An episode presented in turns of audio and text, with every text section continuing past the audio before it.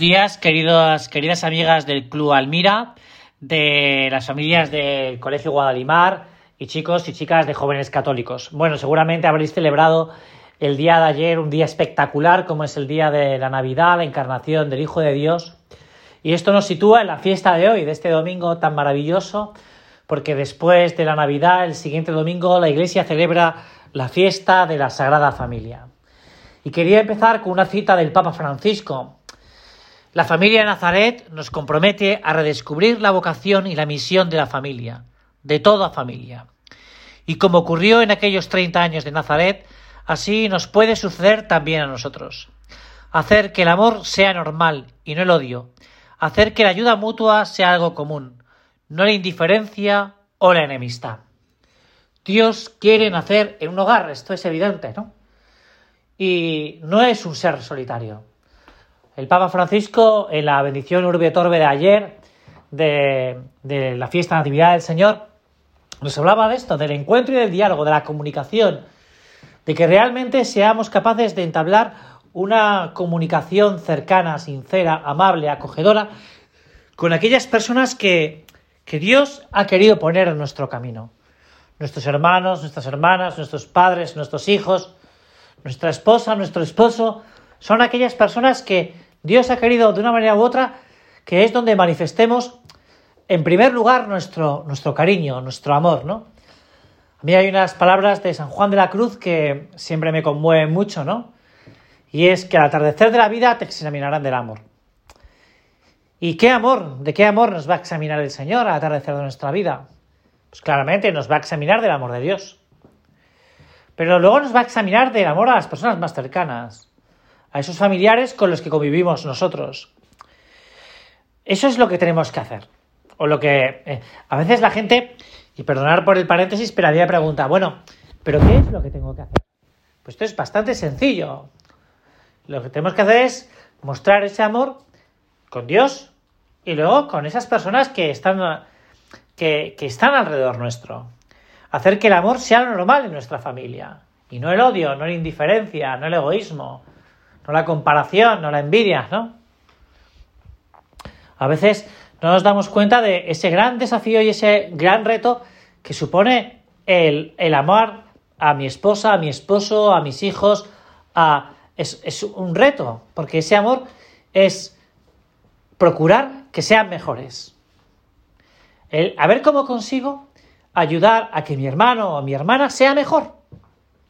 Sea mejor estudiante, sea mejor futbolista, sea más amable, sea menos caprichosa, sea, no sé, sea menos terco, yo qué sé. ¿Cómo procuro que el otro, el que convive conmigo, sea mejor? Es verdad, y esto es por experiencia personal, ¿no? Que yo no he elegido a mis hermanas, ni a mi hermano, no los he elegido. Gracias a Dios tengo dos hermanas estupendas, María Ángeles y Marisa, un hermano estupendo que se llama Julio, pero no los he elegido yo, me han tocado, es verdad, pero no son como los amigos que los puedo elegir.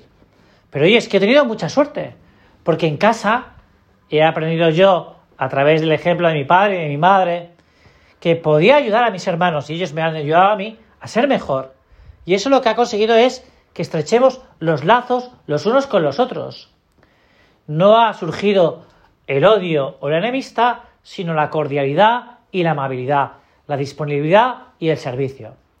Es muy bonito, a mí me enseña mucho, porque es el ejemplo en primera persona que yo tengo, pues ver a mis hermanos cómo se apoyan los unos a los otros. Ahora también cuando son más mayores, ¿no? Como no le importa a mi hermana quedarse con los hijos de mi, de mi otra hermana o de mis hermanos, de mi, de mi otro hermano, ¿no? No pasa nada. Oye, me tengo que fastidiar un poco porque, bueno, pues esto es el amor mutuo. El amor mutuo es cuando eh, hay una disponibilidad, una entrega, cuando no hay indiferencia, sino que lo que hay es compañía, estar los unos junto a los otros. Y esto es una tarea de todos. Porque a veces podemos pensar que esto es una tarea propia de los padres, ¿no? Bueno, pues mi padre son los que tienen que sacar la familia adelante. Y claramente el peso de una familia, pues recae en el momento de la adolescencia o de la juventud o, cuando somos más pequeños, pues recae pues con gran protagonismo en los padres, ¿no? Y ahora los padres, pues eso lo sentís como una cosa como propia, ¿no? El protagonismo de sacar a vuestra familia adelante, ¿no? Es lógico. Pero eso no quiere decir que, que, los que somos, los que sois más pequeños, ¿no? Pues no tengáis ese cierto protagonismo, ¿no? en casa. Yo me acuerdo cuando era más joven, cuando era más niño, cuando vivía en casa de mis padres, ¿no? Pues como mi padre y mi madre, pues hubo una vez que nos reunieron a todos los hermanos y nos dijeron, a partir de, de ya, como ya vais siendo más mayores, vais a tener encargos en la familia. Y ahí se hizo una lista de encargos, ¿no?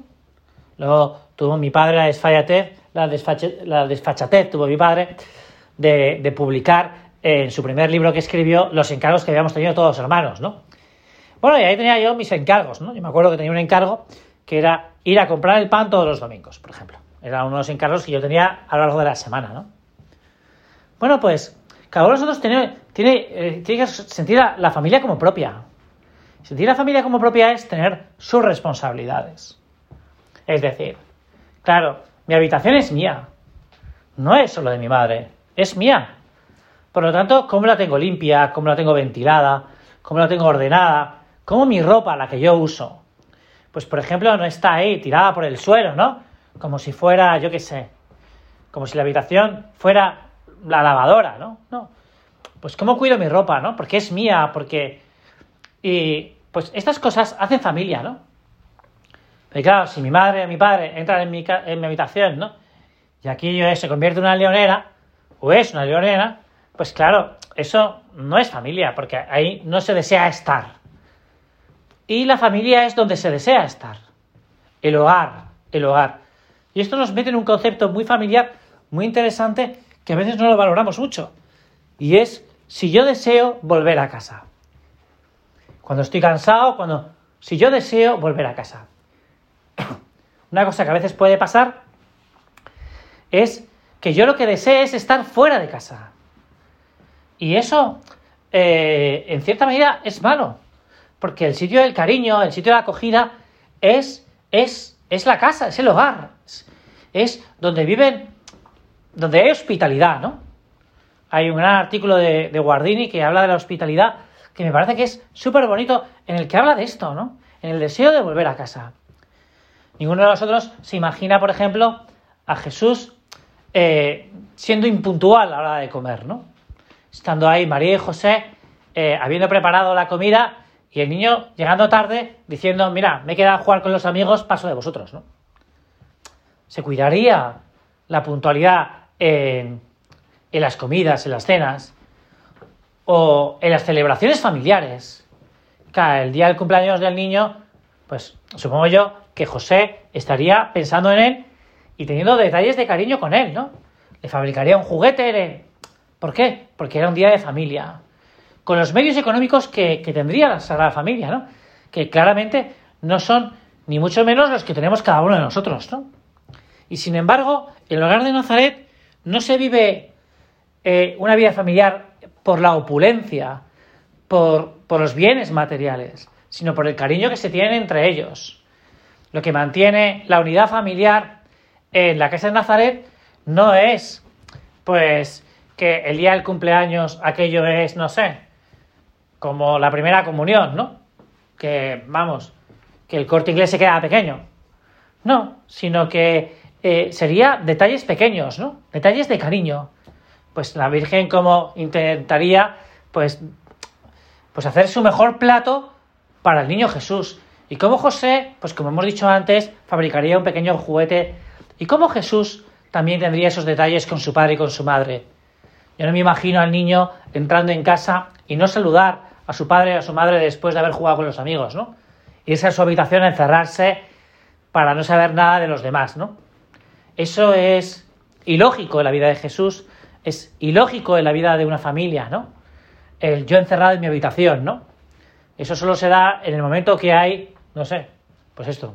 Desgraciadamente, como puede pasar en alguna familia actualmente, que una persona esté confinada y tenga que estar en su habitación, ¿no? Porque desgraciadamente ha dado positivo en uno de esos test, ¿no? Pero ya está. La vida de Sagrada Familia no era una vida de confinados, sino una vida de, de amor, de amor, de encuentro, de diálogo, de estar en torno al fuego hablando de sus cosas, de lo que ha pasado en la escuela, de ese cliente que ha venido al taller, de ese encuentro de María con esa amiga suya, pues en el momento que han ido a recoger el agua para, para lavar y es, es, es, el momento del diálogo, del encuentro, de, de, mirarse en el crepitar de la hoguera y, y ver que lo que hay es, es cariño entre unos y otros, ¿no? La familia la construimos todos, pero la construimos todos si realmente nos empeñamos por construirla. Y tú tienes que ver, ¿no? Si realmente estás construyendo tu familia. Nosotros tenemos dos familias en esta tierra, no podemos olvidar. Una es la familia propia, ¿no? La familia, la familia de sangre. Pero luego hay otra gran familia para los cristianos, que es la iglesia. No me voy a detener yo mucho aquí porque ya me he pasado el tiempo, pero a mí me gustaría que tú te plantearas cómo sientes la iglesia como propia, si es tu familia, si tú te preocupas por los demás, ¿no?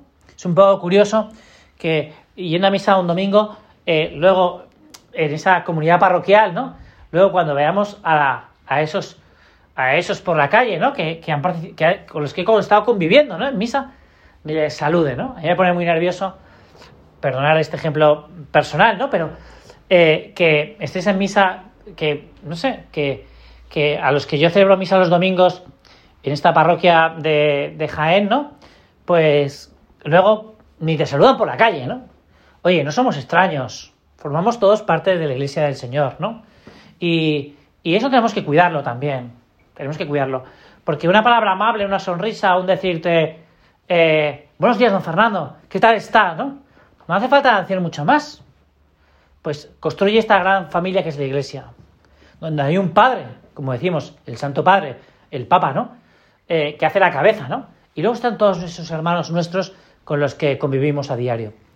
Bueno, pues me he enrollado un poco más, perdonadme por el día de hoy, eh, por ser un poco más largo, pero mañana es un gran día para que cuidemos los detalles de cariño con la familia. A ver qué se te ocurre a ti, qué se me ocurre a mí, para ir construyendo con nuestro ejemplo, con nuestra palabra, con nuestra habilidad, con nuestra acogida, un poco más la familia que Dios ha querido, en la que Dios ha querido que estemos. Muchas gracias y hasta, y hasta mañana.